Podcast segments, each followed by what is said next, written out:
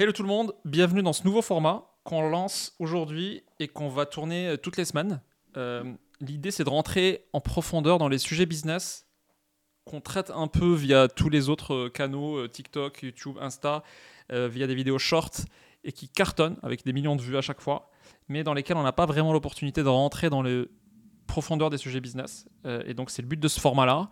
On va une fois par semaine enregistrer un pod où on va parler, un, dans un chapitre d'actualité de ce qui se passe de plus important dans, dans le business, mais d'un angle plutôt euh, analyse et, développement de notions business à travers ces actualités-là, pour comprendre euh, euh, ce qui se passe et comment s'en inspirer pour se lancer.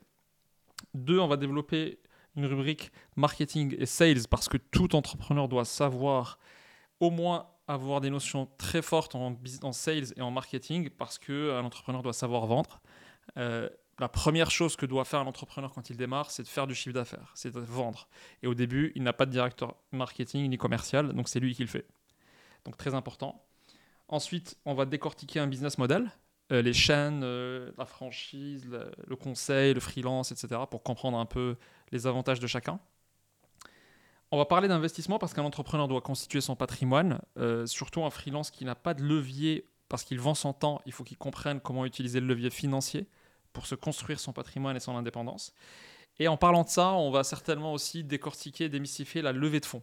Quand est-ce qu'il faut le faire? Pourquoi le faire? Ça ne concerne pas tout le monde. Est-ce qu'il faut le faire euh, quelle que soit la boîte? Et quand est-ce surtout ne pas le faire? Et s'il faut le faire, comment? Donc, première rubrique, actualité du moment. Comme on l'a vu, il y a la loi travail qui est sortie, mais j'ai déjà couvert ça dans un gros thread euh, sur Twitter qui a fait plus de 300 000 vues. Je vous invite à le lire. Ici, on va plutôt parler des faillites multiples qui se préparent dans l'écosystème tech et qui ont déjà eu lieu pour certaines. Pourquoi elles se passent et comment, surtout comment en tirer euh, des leçons pour euh, la suite? Parce que vous allez le voir, c'est très lié à la façon de gérer une entreprise, ces faillites-là. Donc pour commencer, on a vu plusieurs faillites qui ont eu lieu de boîtes qui étaient très connues et qui avaient beaucoup de prestige. Euh, des boîtes comme Luco ou autres qui ont levé parfois plus de 50 millions d'euros et qui ont complètement fait faillite. Euh, et ça, c'est pas dû au hasard en fait. Il y a deux types de boîtes. Et d'ailleurs, ma prédiction pour la suite, c'est qu'il y aura au moins une ou deux licornes dans les prochaines semaines ou prochains mois euh, qui étaient des gros noms de- du monde startup français qui vont euh, s'écrouler. Donc soit se faire racheter pour moins que la valo euh, de la dernière levée, soit faire faillite tout simplement. Et en fait, il, y a- faut savoir qu'il y a deux types de boîtes. C'est ça qu'il faut vraiment retenir. Des boîtes qui font du chiffre d'affaires et en, bonne quantité, ne sont pas forcément rentables, mais font beaucoup de chiffre d'affaires, donc peuvent devenir rentables en coupant euh, des dépenses marketing, en réduisant peut-être la masse salariale, peuvent arriver à un niveau de rentabilité correct et donc peuvent survivre.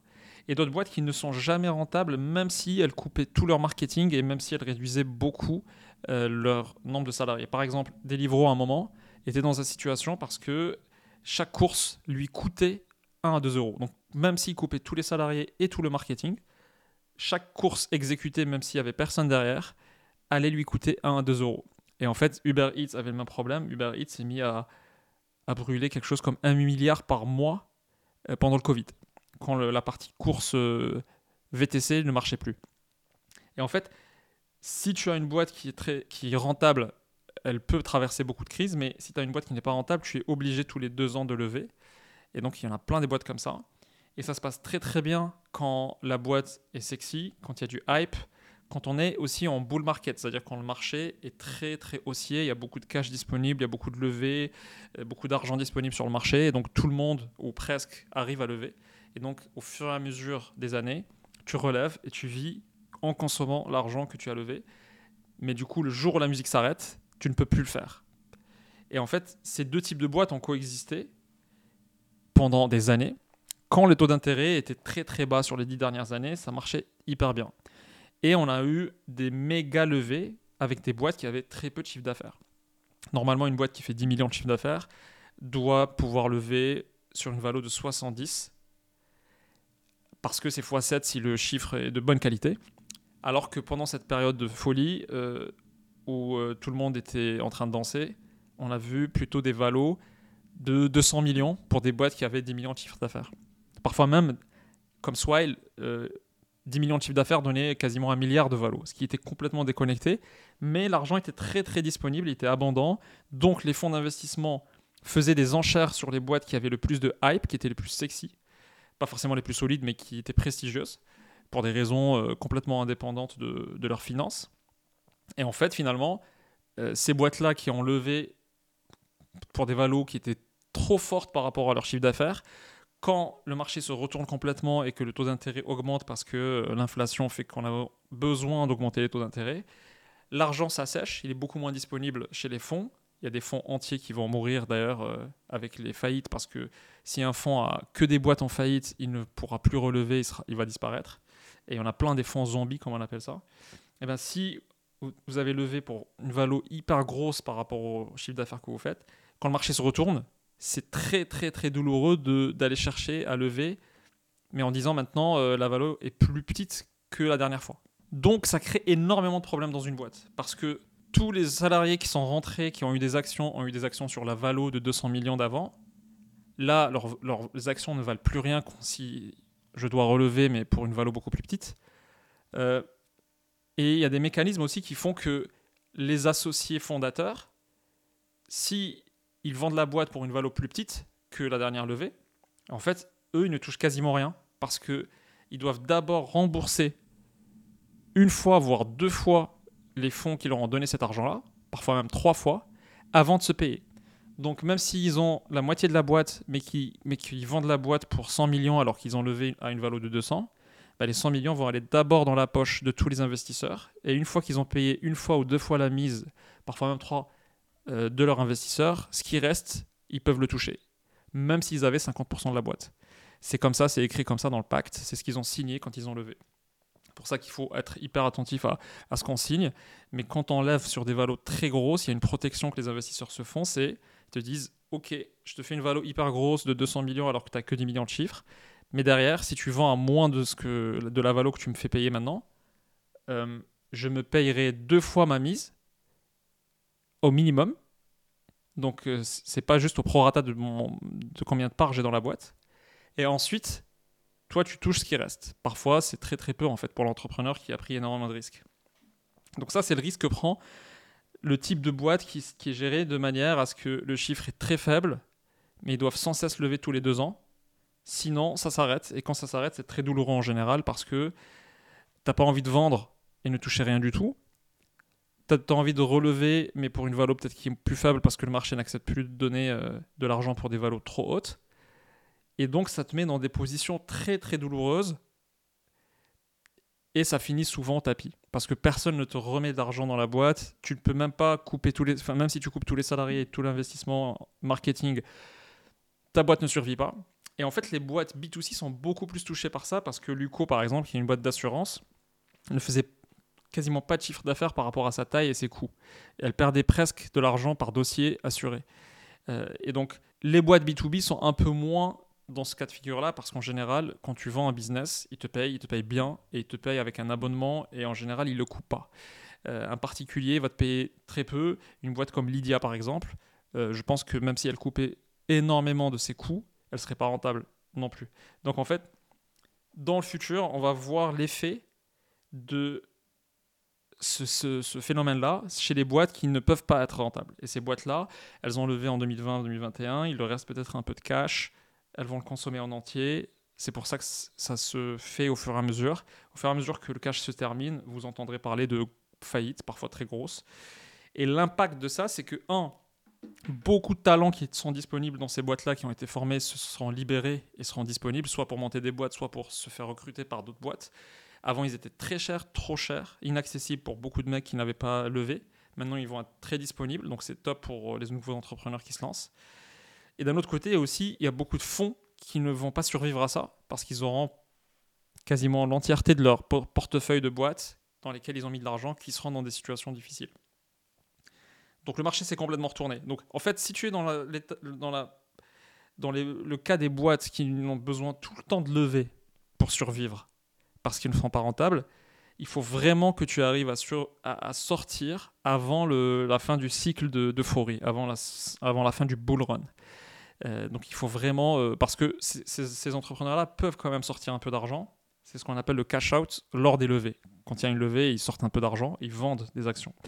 Donc ceux qui ont sorti de l'argent dans les cash outs, ben, ils ont quand même sorti quelque chose de toute cette aventure-là.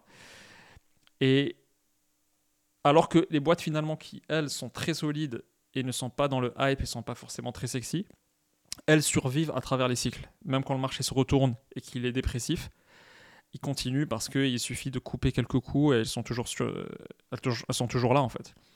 Et elles vont survivre et elles vont profiter de, de ce moment-là parce que peut-être que des concurrents vont sauter. euh, elles se retrouveront toutes seules et prendront plus facilement le reste du marché.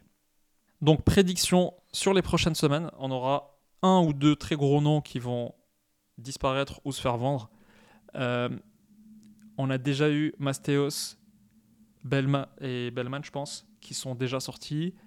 Luco, EasyWork, ce sont toutes des boîtes qui ont levé entre 10 et 100 millions d'euros. Et on, verra certainement des boîtes plutôt de la catégorie au-dessus, de 200 à 300 euros, de 300 millions de levées, qui ne seront plus dans le game euh, prochainement. Ça, c'était la partie actu. Je pense qu'il y a aussi une autre actu intéressante, c'est ce que vous pouvez voir côté crypto euh, et même NFT. C'est un retour euh, très important de cette catégorie-là d'actifs qui monte. Je pense que Bitcoin est aujourd'hui à 44 000 dollars, ce qui est quasiment, enfin, ce qui est deux tiers de son historique. Et en fait, ce qu'il faut comprendre, c'est que c'est dû en grande partie à le. En fait, ce qu'il faut comprendre, c'est que c'est dû en grande partie au retour de l'ETF. Cette histoire d'ETF, c'est-à-dire que il va y avoir potentiellement un ETF qui sera listé, donc le Bitcoin sera listé, sera tradable, euh, sera utilisable par les grands fonds qui n'ont pas la possibilité d'en acheter et donc qui sont en dehors du game du Bitcoin. Mais s'ils auront la possibilité de dédier une partie de leur fonds, euh, un petit 0,5% en crypto, euh, ben, naturellement, ça va augmenter beaucoup la demande en, Bitcoin et donc élever le prix. Donc les gens anticipent que si l'ETF sort, le prix de Bitcoin va monter, donc ils en achètent, ce qui fait monter le prix. Et ça tire toute la crypto euh, vers le haut. Mais maintenant, il y a une deuxième raison, je pense, qui est importante, c'est que on voit aussi un retour du SaaS. Le SaaS commence à, à- il a touché le fond, il commence à reprendre des multiples très intéressants euh, qui, reprennent euh, euh, une tendance haussière. Donc en fait, comme le marché s'apaise et qu'on remonte, on a l'impression d'avoir touché le pic côté tech. Donc la partie, tous les actifs qui sont liés à la tech reprendront une, augmentation lente. On le voit déjà dans les prix d'action. Apple, je pense, sont déjà quasiment all-time high. Euh, et euh, non, ils ont touché déjà leur record là. Donc, euh, d'où euh, aussi le fait que la crypto continue à augmenter. Ok, je passe maintenant à la rubrique sales et marketing. Euh, pour ce premier épisode, on va parler plutôt sales parce que c'est le c'est le skill, je pense, le plus important à savoir, à maîtriser. Parce que même si tu ne vas pas vendre toi-même, déjà tu vas vendre ta boîte, tu vas te vendre toi-même, tu vas vendre potentiellement au premier client pour faire ton premier euro de chiffre d'affaires. Et d'ailleurs, c'est préférable que le founder ou un des cofondateurs vende lui-même avant d'avoir une équipe de vendeurs, parce que c'est là où tu vas savoir qu'est-ce qui marche, quel est le script, c'est là où tu vas faire ta R&D commerciale. Donc souvent, l'entrepreneur doit savoir vendre, signer les premiers deals, ensuite écrire ses scripts, euh, former des vendeurs, etc. Mais c'est rare que des vendeurs salariés à toi trouvent eux-mêmes et craquent la façon de vendre. C'est vraiment l'entrepreneur qui craque tout, le modèle, la façon de vendre, le discours, blablabla. Donc en réalité, tu es vraiment obligé de le faire toi-même. Donc tu vas pas être le meilleur sales au monde, c'est pas forcément le but, ça dépend, tu peux, tu peux avoir des fondateurs sales, mais si tu es tech ou produit ou autre, tu vas quand même devoir vendre. Moi je l'ai fait plein de fois, Euh, j'ai fait des, des séances de vente, euh, j'ai fait des euh, démos produits, j'ai construit le script, j'ai refait le script, j'ai aussi des directeurs commerciaux, seniors, voire très seniors, et j'ai chez Legal Place aujourd'hui plus de 30 sales dans la boîte. Donc c'est un skill qui est très important parce que même quand tu voudras recruter ton head ou directeur sales ou VP sales, tu dois savoir quel est le métier, comment ça se passe pour savoir juger si c'est la bonne personne, Euh, pour savoir l'interviewer, pour savoir le tester, etc. Mais avant tout même, c'est vraiment pour que toi, tu réussisses à trouver le meilleur angle de vente, ta meilleure cible. Euh, la recherche de la cible, du segment à qui tu vas vendre est hyper importante. Donc dans premier, euh, ce premier épisode, on va plutôt parler de, des catégories de sales qui existent selon la boîte que tu fais pour que tu saches à quoi t'attendre. En fait, c'est très différent de vendre à une très très grosse boîte, à une moyenne boîte ou à une très petite slash consommateur. Euh, une vente pour un très gros compte, c'est 10, c'est 12 à 24 mois de durée et c'est du relationnel. C'est vraiment, tu passes du temps avec le client, tu l'invites à des matchs de rugby, à Roland Garros ou que sais-je. Et donc, tu es vraiment dans du relationnel pur. Il n'y a pas de structure particulière, il n'y a pas de pitch. Si le mec t'aime, s'il te kiffe, que c'est un directeur d'achat ou c'est un décideur dans un grand compte, il va acheter. Il n'y a pas vraiment de méthodologie à faire. C'est vraiment du relationnel pur, c'est de l'intuitif personné. C'est pour ça que euh, c'est pas les mêmes sales que tu vas recruter si tu vends pour des grands comptes. Et toi-même, tu vas pas faire la même chose. Et c'est très très différent par rapport à vendre à des PME, ce qu'on appelle SMB en anglais, Small Mid-Size Business, parce que c'est des boîtes qui sont beaucoup plus rationnelles, qui vont vraiment acheter que ce qui compte pour eux, ils sont très proches de leur budget, alors que le grand compte n'est pas rationnel du tout. Il peut prendre vraiment un nice to have et pas du tout un must have pour un prix très gros. Il peut prendre un acteur qui est moins bon qu'un autre parce qu'il a du relationnel un historique avec lui. Il y a une question de confiance, etc. Alors que en SMB, en PME, on est vraiment sur un domaine où le rationnel est très fort. Mais ce qui est cool, c'est que la durée de vente, elle est très petite. Parce qu'on parle de 1, 2, 3 mois selon la taille de la boîte et du panier. Et c'est standardisable. Tu peux le généraliser, tu peux le l'industrialiser, contrairement au grand compte où vraiment c'est du personnel, c'est vraiment de l'art, quoi. C'est de l'art au sens où euh, il n'y a pas de science. La vente au SMB, au PME, il y a une science. C'est structuré, il y a une structure de comment, par quoi tu commences ton, ton pitch. Si tu connais pas ça, il faut que tu le saches avant de lancer ta boîte pour PME. Si tu fais un SaaS PME ou même n'importe quel service pour PME, boîte de nettoyage même, euh, c'est vraiment toujours la même structure. Tu sais par quoi commencer, tu sais ce qu'il faut dire, tu sais quand est-ce qu'il faut parler du prix, à quel moment tu closes, un, deux ou trois rendez-vous. Tout ça est hyper étudié et scientifique. Et d'ailleurs, tu peux même faire un tunnel et tu peux prédire en disant Ok, j'ai 100 prospects avec qui je dois parler chaque semaine et je sais exactement combien de chiffre d'affaires je vais faire à la fin du mois si je parle à 100 prospects et combien de chiffre d'affaires je vais closer parce que tu as les pourcentages de passage entre chaque étape du tunnel de vente. Les grands comptes, ça ne marche pas du tout comme ça. Y a pas de, tu peux même pas prédire. Donc, l'avantage chez les PME, quand tu vends à des PME, c'est que tu peux prédire la vente. Tu peux prédire ton chiffre d'affaires avec précision quand tu as fait suffisamment de ventes et que tu as de la data. Et tu peux avoir des vendeurs à qui tu formes au process. Même si c'est des vendeurs juniors ou un peu expérimentés, ils pourront faire des ventes. Là où les grands comptes, en général, euh, c'est des cheveux gris avec qui, qui, vont rentrer dans le en fait, un vendeur grand compte, limite, il doit avoir le badge de la boîte à qui il va vendre. S'il n'a pas le badge du building à la défense de cette boîte-là, ça, il va pas faire la vente. Un vendeur SMB, PME, il va jamais aller en, place, sur place. Il va vraiment faire que des visios, surtout aujourd'hui, et il va closer. Ensuite se pose la question d'une zone un peu bâtarde qui est très petite boîte, slash consommateur, où le vendeur, finalement, combien il va te coûter versus combien il va te rapporter. Quand c'est un très grand compte, il n'y a aucune question sur combien il va te rapporter. D'ailleurs, les commerciaux grands comptes touchent beaucoup en bonus et en salaire parce que ce qu'ils rapportent est énorme par rapport à leurs coûts à eux, donc leurs coûts salariaux. Donc on peut se permettre de leur donner des très gros euh, variables.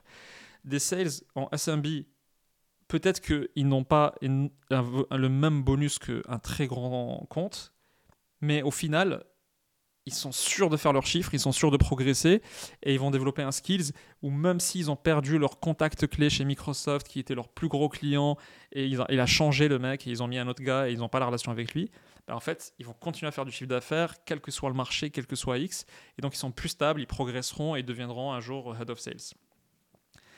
Et eux par contre il faut être très attentif à leurs coûts versus ce qu'ils rapportent il faut avoir une approche de dire un sales me coûte tant en salaire, plus prime, à la boîte, mais il va rapporter tant d'abonnements qui vont, euh, de chiffre d'affaires qui vont couvrir son salaire. Et par exemple, ce qu'il a, closé ce mois-ci, en combien de mois il va rembourser euh, le, son salaire du mois? C'est-à-dire que s'il a closé 3 clients ou 20 clients en un mois, ces clients, au fur et à mesure, vont payer la boîte avec un abonnement et tout ce qu'ils auront payé pendant les 5, 6, 7 premiers mois, ça doit couvrir le, salaire mensuel du mec parce que euh, tu dois avoir ce qu'on appelle un payback période de 6 mois. Sinon, tu vas avoir besoin de sortir beaucoup de cash avant de, le rembourser. Parce que tu dois payer les salaires de, je sais pas, 10 sales ou 5. Et si ils mettent, les clients mettent 12 mois à te rembourser, ça veut dire que tu avoir, tu dois avoir la trésor pendant 12 mois euh, avant, de les, avant de rembourser. Donc tu dois sortir beaucoup de cash. Ça, c'est une des raisons d'ailleurs pour, pour, lesquelles les boîtes lèvent de l'argent, parce que c'est trésorerie dont ils ont besoin pour, pour, avoir tout de suite 20 sales et attendre 12 mois de remboursement de, de la part des clients. En fait, euh, ils lèvent pour ça. Mais donc, si par contre, l'argent que te rapporte le client couvre en 3 mois à peine les salaires mensuels des sales, là, tu es bien parce que tu sors très peu de cash. Et à un moment donné, tu n'as plus besoin de sortir de cash quand ça monte. Donc, le panier moyen en général qui justifie d'avoir des sales en PME, c'est quelque part quelque chose autour de 300 euros par mois, 200, 300 euros par mois. Si tes clients ne te rapportent pas ça en marge, c'est difficile de justifier d'avoir des vendeurs euh, qui euh, contactent à froid, qui appellent des clients, qui appellent des prospects, pardon, et qui ramènent du business. Si, si le, business, si tes clients te rapportent quelque chose comme 1000 euros par mois, là t'es bien parce que tu es sûr que il n'a closé que quelques, que un ou deux, trois clients dans le mois pour très vite rembourser son salaire. Moins de 1000 euros, il faut vraiment être très attentif et faire ses calculs et dire le payback période ne doit pas dépasser les 6-7 mois pour être conservateur. Et d'ailleurs, tout ce que rapporte le client dans sa vie avant qu'il se désabonne doit être trois fois ce qu'il t'a coûté. C'est comme ça que tu arrives à construire un, bon business. Donc tu dois calculer le mec s'il reste deux ans et que les gens restent deux ans chez toi en, général. Est-ce qu'il couvre trois fois le coût des sales et du marketing qui t'a permis de les avoir, le coût d'acquisition, ce qu'on appelle. Donc en fait, moins de 1000 euros par mois, c'est un peu difficile, mais ça se fait. 100 euros par mois, c'est quasiment impossible d'avoir vraiment des sales. Et donc, mais en général, les PME payent plus que 100 euros par mois.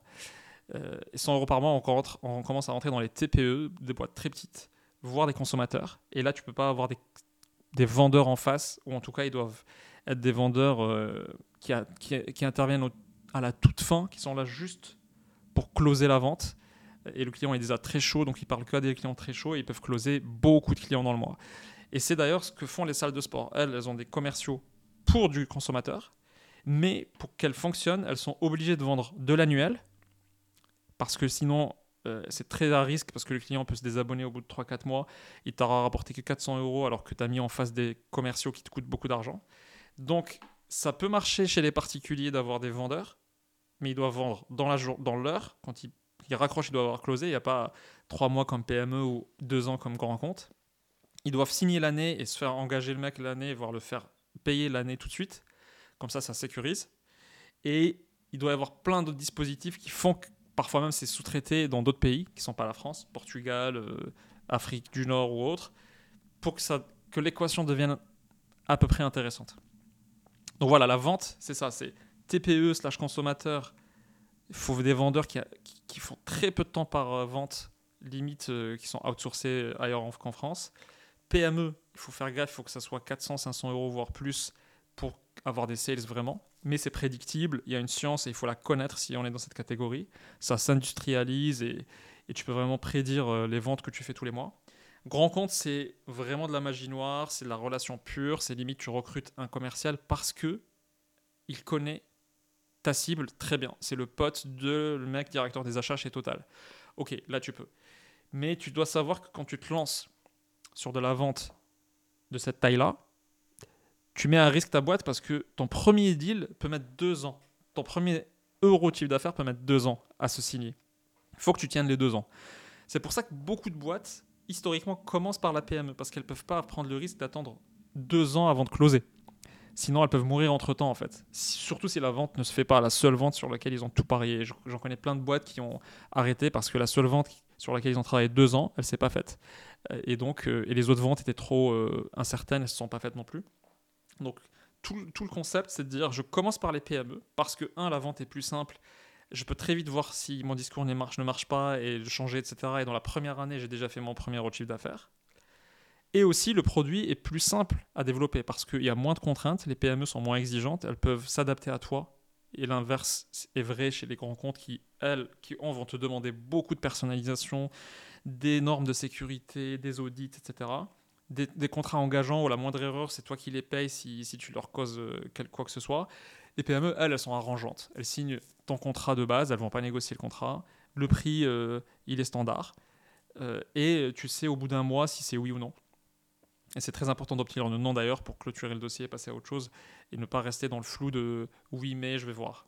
Donc ça c'est hyper important de savoir. C'est pour ça que Salesforce par exemple ont commencé par être par avoir une cible PME aux États-Unis et petit à petit elles sont montées vers le grand compte.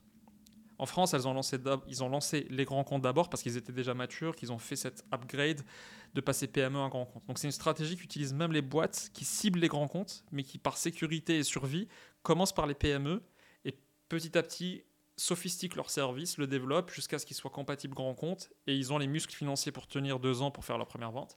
Ils font la première vente, ils deviennent grand compte et ils commencent à lâcher les PME parce que quand on a le luxe d'être d'avoir un produit pour les grands comptes et qu'on arrive à les closer, c'est le meilleur marché possible parce que c'est beaucoup de marge sur plusieurs années sécurisées. Les mecs ne se, désabonnent jamais. Une fois que tu as un ou deux grands comptes, les autres suivent parce qu'ils font confiance. Et les PME, c'est un peu plus dur, c'est plus compétitif, tu as plus d'acteurs qui se lancent euh, parce que c'est plus simple de se lancer pour les PME, alors que pour les grands comptes, tu seras quasiment seul. C'est pour ça que les grosses boîtes, dans un nouveau marché, commencent tout de suite sur les grands comptes. On commence en montant de PME vers grands comptes ou direct s'ils ont de l'argent. Et ensuite, quand tu as des concurrents qui viennent, comme HubSpot qui vient concurrencer Salesforce, bah, il va rentrer, il va essayer d'être leader sur les PME. Et ensuite, tu auras un troisième acteur qui voudra être leader sur les TPE. En général, les marchés se construisent comme ça. Donc voilà, ça c'était la partie sales. La prochaine fois, je développerai euh, comment vendre quand on s'adresse à des PME, c'est quoi la structure d'une vente, c'est quoi la science de cette vente-là, les maths. Euh, et on développera les autres secteurs euh, une autre fois.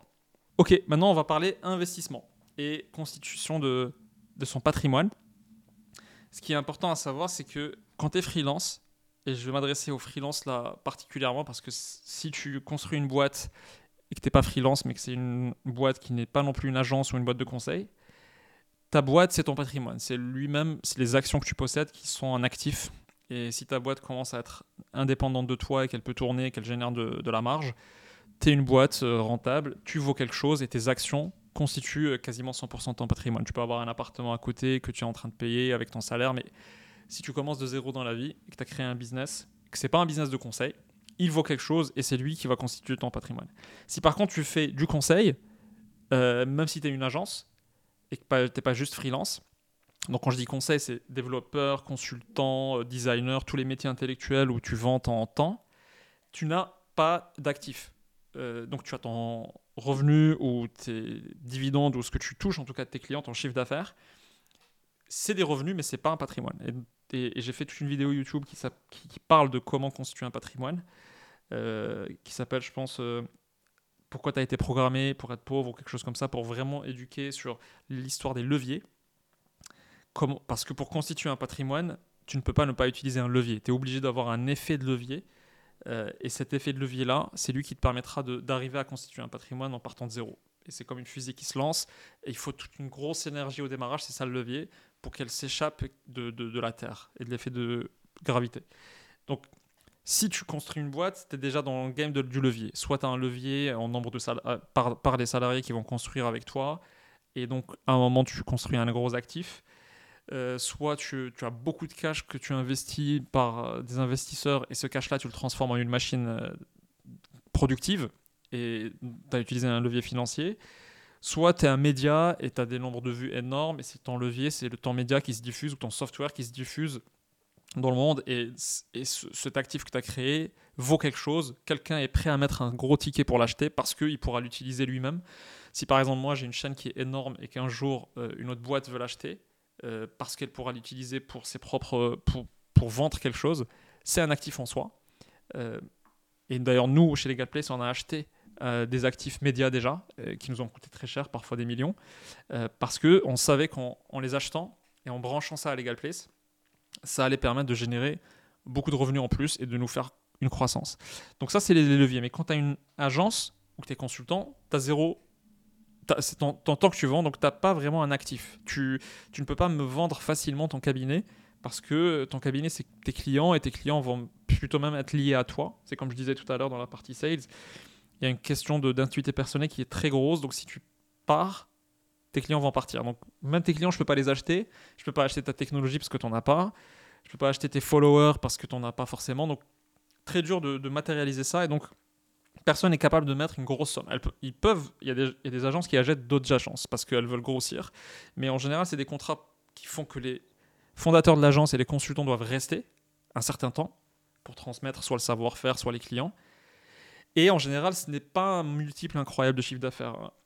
Une fois, j'avais fait un tweet où je disais 1 million de chiffre d'affaires dans un SaaS vaut 7 ou, 10 fois 1 million de chiffre d'affaires euh, d'une agence. Et donc, en fait, c'est ce qu'on appelle la qualité de chiffre d'affaires. 1 million ne vaut pas un million d'une autre boîte.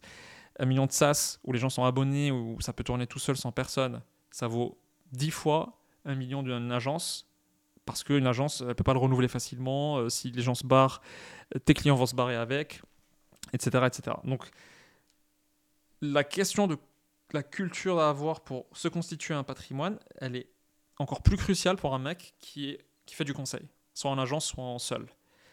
Donc il faut s'éduquer, il faut comprendre comment tu arrives à tirer profit de l'argent que tu gagnes pour en faire levier, pour te construire un patrimoine. Hyper important.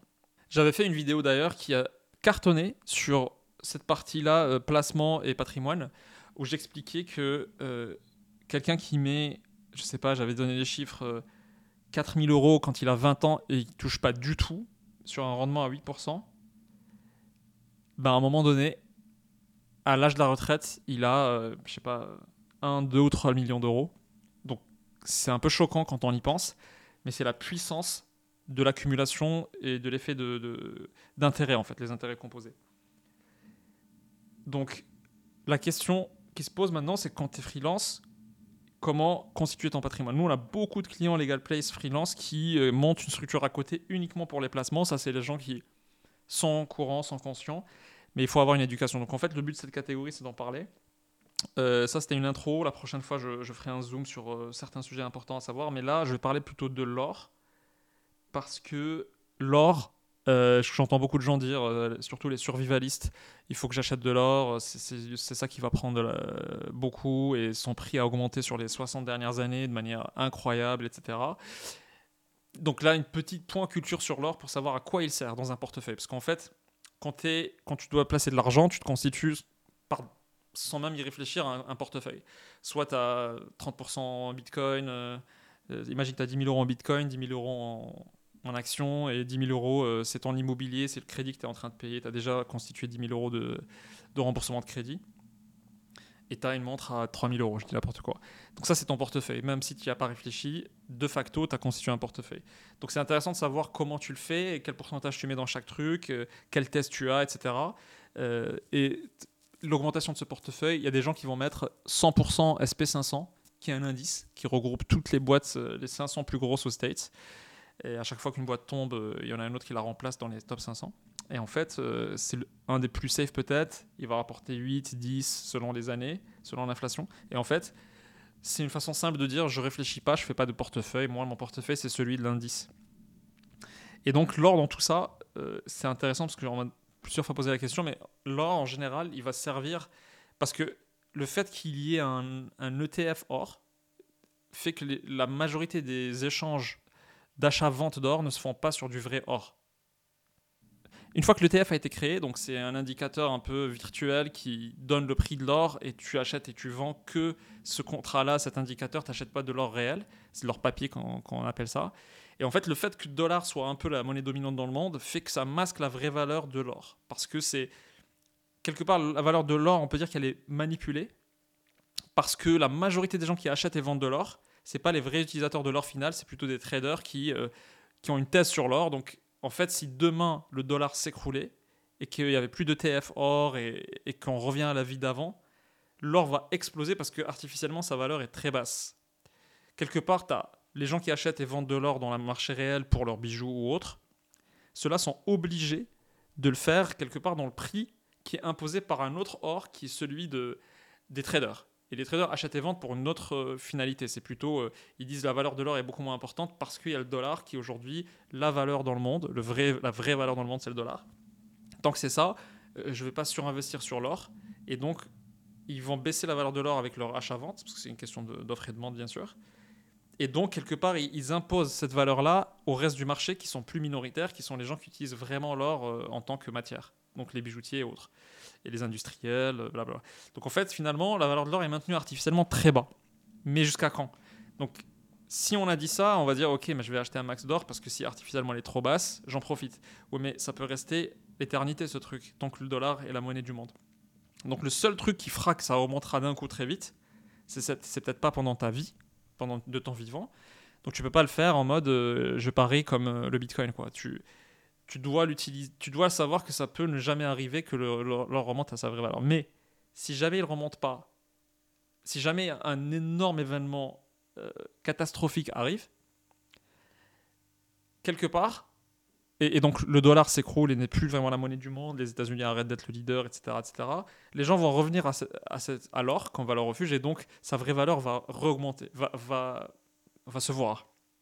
Et, et ça va, du coup, euh, changer énormément de choses, mais le plus important, c'est que ça va faire que celui qui a 2-3% d'or, il se protège avec ça, c'est une sorte d'assurance l'or. Il se protège avec ça parce que ça lui permet de sauver tout le reste de son portefeuille, parce que s'il y a un cataclysme énorme et que c'est un black swan, c'est un événement hyper rare, les States s'effondrent, ça veut dire que les actions que tu as de boîtes cotées américaines s'effondrent, donc ton portefeuille, qui principalement peut-être de ça, SP500 ou autre, va ne plus valoir grand-chose, mais les 2-3% que tu avais en or comme assurance en cas d'événement très très rare, bam, vont monter, vont faire x10 peut-être, et contrebalancer la chute monumentale que tu auras sur le reste. Donc c'est, tu peux pas compter sur le fait que l'or va augmenter de manière sûre et certaine, parce qu'il sera maintenu par les traders de manière artificiellement basse, peut-être jusqu'à ta mort, mais en cas d'un gros gros événement, il faut, tu ne peux pas ne pas en avoir parce que si tu en as pas, si l'estate s'écroule de ton vivant, euh, c'est un peu difficile. Enfin, tu, tu, auras plus de patrimoine quoi. Donc voilà, ça c'est l'intérêt de l'or.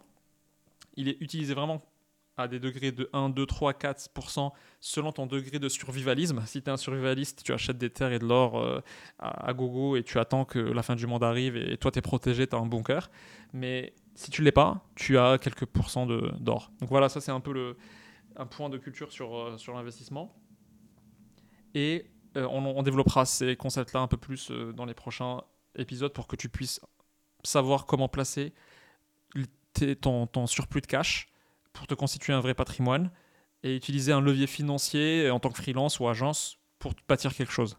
Ok, dernier chapitre, on va parler de levée de fonds. C'est un sujet qui est hyper mystifié, beaucoup de gens fantasment sur ce sujet-là, donc important de comprendre à quoi ça sert et pourquoi et pour qui. Et cette fois-ci, on va plutôt parler de qui a besoin de lever.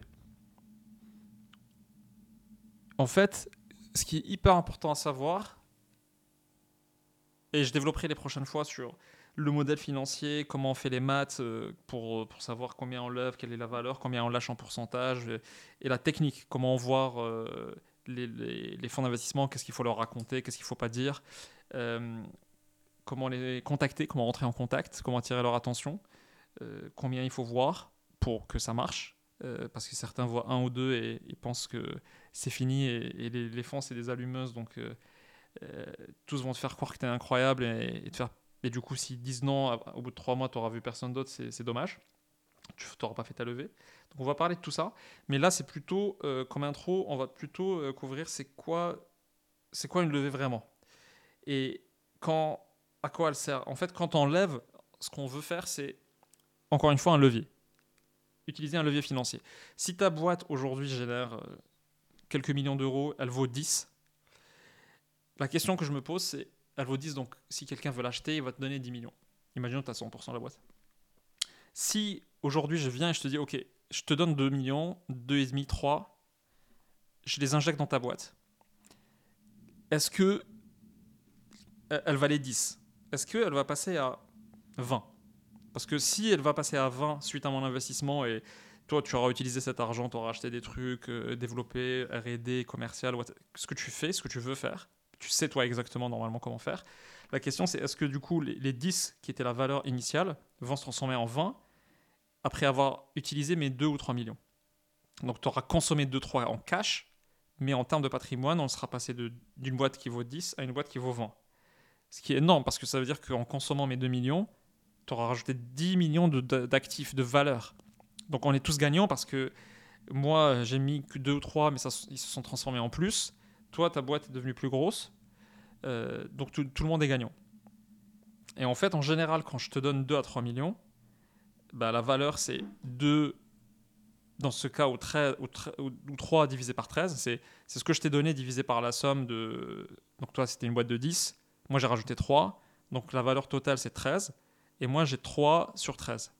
Donc j'ai 23%. Donc en fait, en ayant 23%, je, et la boîte, elle passe d'une valeur de 10 à 13 avec mon cash, mais ensuite à 20, parce que tu auras consommé tous les 3, mais ça sera devenu 20 en total, euh, parce que tu fais deux fois plus de chiffre d'affaires, par exemple, mettons que c'est ça. Et ben moi j'ai 23% des 20. Donc c'est 4,6 alors que j'ai mis 3. Euh, donc j'ai fait déjà une plus-value sur ce que j'ai mis. Ça m'a coûté 3 et maintenant ça vaut 4,6. Et toi qui avais 100%, ben, tu as 100% moins 23. Et en fait, tu possédais toute la boîte, donc tu possédais 10 millions en fait. Et maintenant, tu possèdes 70% de 20 millions, parce que la boîte a doublé. Et donc, tu possèdes 15. Donc, tu es passé de 10 à 15. Donc, au final, même si tu possèdes pas toute la boîte, ton patrimoine a grossi. Moi, le mien aussi, parce qu'en injectant les 3 millions, c'est devenu 4,5. Et euh, tout le monde est content, la boîte a grossi en plus, donc euh, elle pourra continuer à grossir, etc. Donc c'est ça en fait la levée de fonds. Donc toute la question c'est, est-ce que si je te donne, et c'est la question euh, vraiment en or, c'est est-ce qu'en te donnant, est-ce qu'en te donnant ces 3-4 millions, 2-3 pardon, est-ce que vraiment tu peux les transformer en 10 de plus dans ta boîte? Est-ce que tu peux les convertir en plus de chiffre d'affaires? En deux fois plus de chiffre d'affaires, par exemple, tu vois? Donc la question, c'est qu'est-ce que tu, comment tu vas les utiliser pour doubler ton chiffre? Mettons que tu fais 2-3 euh, millions de chiffre d'affaires aujourd'hui. C'est pour ça que tu vaux 10. Je te dis, bah, avec ce cash-là, tu, dois doubler le nombre de clients. Est-ce que tu vas recruter plus de commerciaux et c'est la seule chose à faire parce que tu as prouvé à toi-même que en ayant 5 euh, commerciaux, j'ai atteint ce, niveau-là. En fait, il me faut 5 de plus pour doubler le chiffre d'affaires de la boîte en un an. Euh, ou tu vas faire plus de pubs, et donc tu vas doubler le chiffre d'affaires aussi. Ou peut-être que tes clients, pour payer plus cher, ils avaient besoin que tu rajoutes des, des services en plus. Par exemple, tu, je sais pas, tu vends du nettoyage à, des boîtes et tu vas vendre la sécurité en plus. Et tu sais que tu vas leur vendre la sécurité si, euh, parce qu'ils sont très contents de la partie nettoyage. Donc en fait, tu sais qu'en rajoutant ce service, euh, il te faut un peu d'argent à investir pour le rajouter, recruter des gens, etc en dépensant les 2-3 millions, tu auras doublé le chiffre d'affaires parce que toutes les boîtes qui, te payent chaque année, elles vont te payer deux fois plus parce qu'elles auront tous acheté le service. Donc en fait, la question c'est est-ce que tu sais exactement le plan à suivre Et ça, c'est les meilleures levées parce que tu sais très bien comment ce cash-là va être utilisé de manière à faire plus, à ce que ta boîte produise plus. Et en fait, il faut vraiment voir la boîte comme une sorte d'usine qui produit tant de, euh, tant, de chiffre d'affaires par an. Et cette usine-là, est-ce qu'en en injectant 2-3 millions, tu peux faire que cette usine produise deux fois plus parce que tu rajoutes des machines ou tu rajoutes des commerciaux ou autre?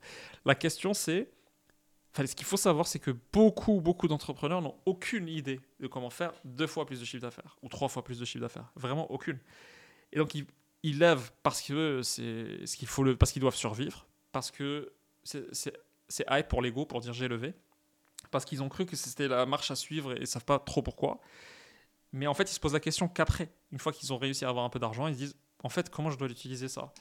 Ah, bah en fait, euh, et au lieu de réfléchir de comment je vais l'utiliser pour croître, ils vont se dire qu'est-ce qui me manque aujourd'hui parce que.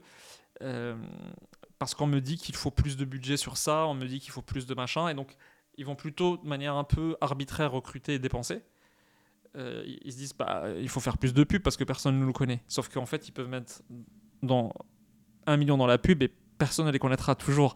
Et donc en fait, c'est de l'argent perdu. Donc certains ont une vision très claire de ok, il faut deux fois plus de commerciaux, plus un directeur, plus nanana, et ça coûtera un ou deux millions en cash avant de, de rapporter ses fruits.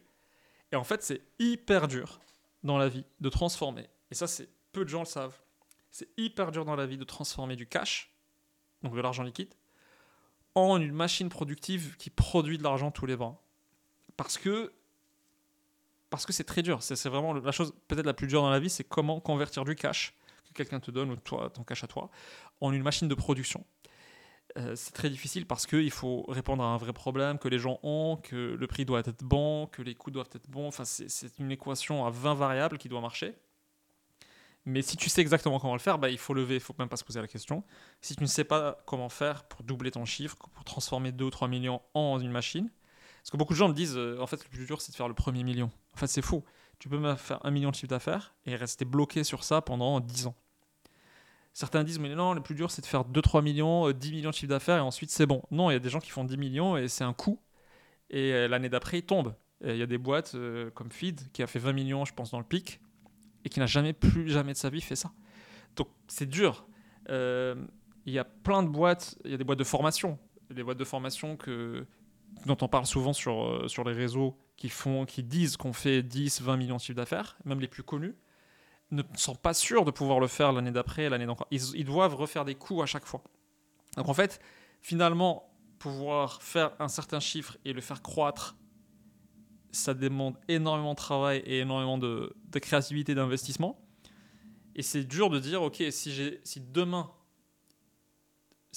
il faut, en fait, il faut se demander la question suivante. Si demain, tu as quelqu'un qui te file, tu as un bonus qui tombe de 1 million d'euros dans ta poche, parce que tu as fait le coup du siècle dans ta boîte, tu as vendu tes sales, ou parce que euh, tu as gagné quelque chose au loto, ou parce que euh, tu as fait un coup, tu as fait une formation à la marché et tu as gagné un million en total, ou un e-commerce, et ensuite ça s'est arrêté, ce million-là, tu, en fais quoi? Est-ce que vraiment toi-même, tu l'injecterais dans ta boîte euh, et ça fera grossir ta boîte?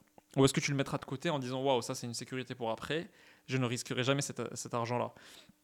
En fait, quelque part, si tu n'as pas de plan, mais que tu as besoin d'argent, c'est dur de lever. Et surtout, après, quand tu auras consommé ce cash, ça sera et que tu n'as rien fait, tu es resté toujours au même niveau de chiffre d'affaires, ça sera une discussion très difficile à avoir avec tes investisseurs, avec tes associés et même avec les prochains investisseurs que tu, voudras voir quand enfin tu as un plan et tu sais comment faire. Ben, ils vont dire mais comment ça se fait que tu as dépensé un million et ça n'a rien changé à ta boîte? Tu vas dire non, non, mais maintenant je sais comment faire parce que. Donc c'est une discussion compliquée. Donc souvent c'est un peu mieux, c'est beaucoup mieux de savoir exactement comment faire levier avec cet argent-là, comment le transformer en, un chiffre d'affaires et, et de la marche. Et souvent les boîtes ont une théorie, une thèse en disant ok, je, je pense savoir, je vais lever et je vais voir si euh, ma théorie est bonne. Et d'ailleurs, je vais ajuster ma, course. Je vais peut-être changer de stratégie au fur et à mesure si ce que j'ai comme plan ne marche pas. Bah, il faudra que je l'ajuste. En fait, dans la pratique, c'est ça qui se passe. Parce qu'en général, on a une théorie, on se dit, OK, en appuyant sur tel bouton, sur tel bouton avec du cash, euh, ça va grossir. Et derrière, on se rend compte au fur et à mesure que tel bouton, en fait, marche bien, mais pas l'autre. Et on va essayer de rediriger le cash vers autre chose euh, pour faire la croissance qu'on doit faire.